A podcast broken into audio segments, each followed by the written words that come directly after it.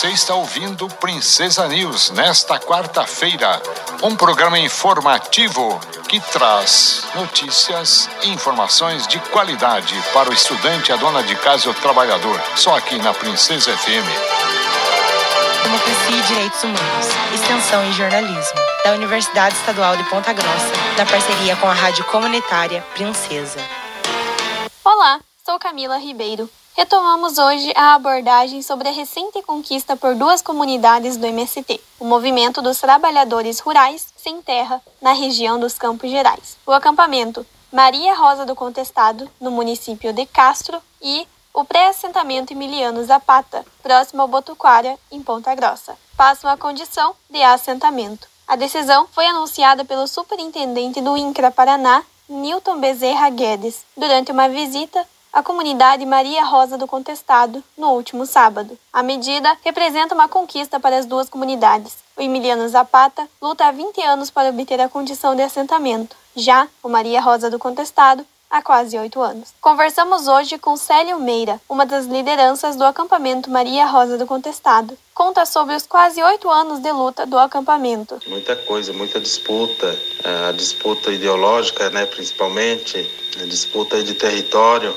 e daí essa disputa de território, ela, ela, ela se dá nessa questão da terra mesmo, né? Nós, agricultores familiares, o MST, uma disputa aí com, com o agronegócio, com um braço fortíssimo aí do sistema do capitalismo que é o agronegócio. Por outro lado, também dá-se a disputa no campo da organicidade, da organização, né? A gente tenta ao máximo, né, tirar uma decisão coletiva de todas as uh, aquelas situações que a gente consegue lidar, né?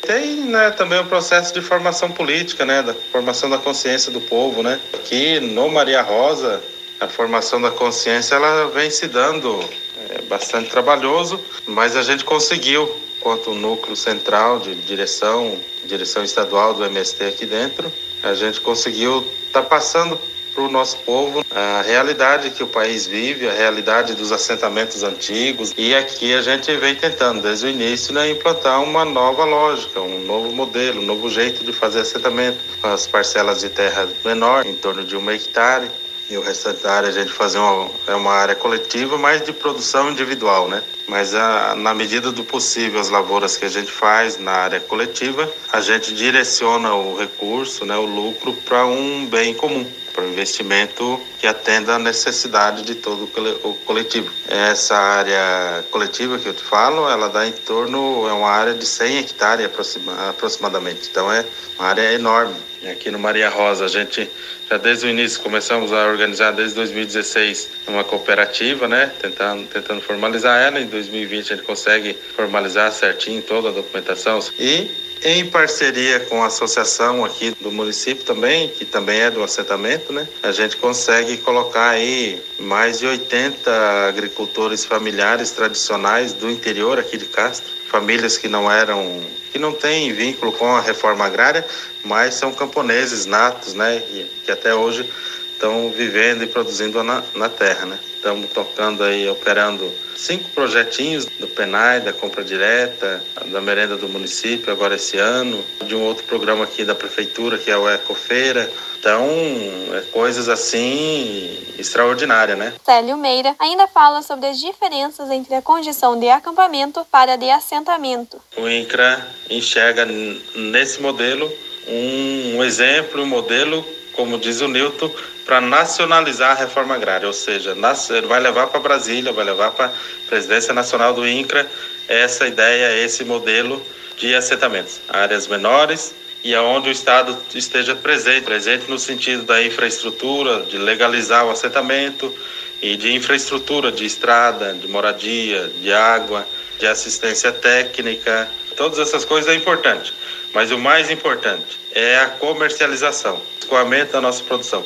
Pode faltar todas as outras infraestruturas, faltar assistência técnica, que o camponês domina alguma coisa, né? A gente que vive na roça, a gente tem bastante conhecimento. Mas o principal desse é a comercialização. Tendo comercialização, a gente produz, a gente planta. Célio Meira também fala sobre o que essa conquista representa para as famílias da comunidade. É uma conquista, assim, né, imensurável, né? A gente vê e fazer parte de um processo de lutas, né? e ver essa luta aí se materializando em conquistas reais. Então é uma coisa assim inimaginável, incalculável o valor disso daqui, principalmente pelo momento histórico que vivemos, período de golpe, tudo aí.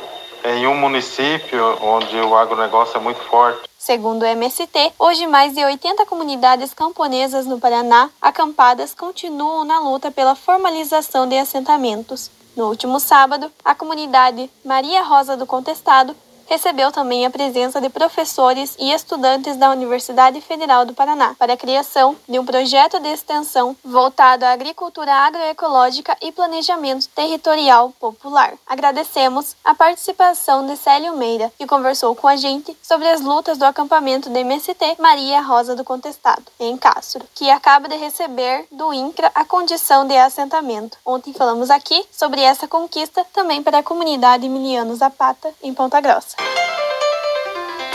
Democracia e Direitos Humanos é um projeto de extensão em jornalismo da Universidade Estadual de Ponta Grossa, na parceria da Rádio Comunitária Princesa.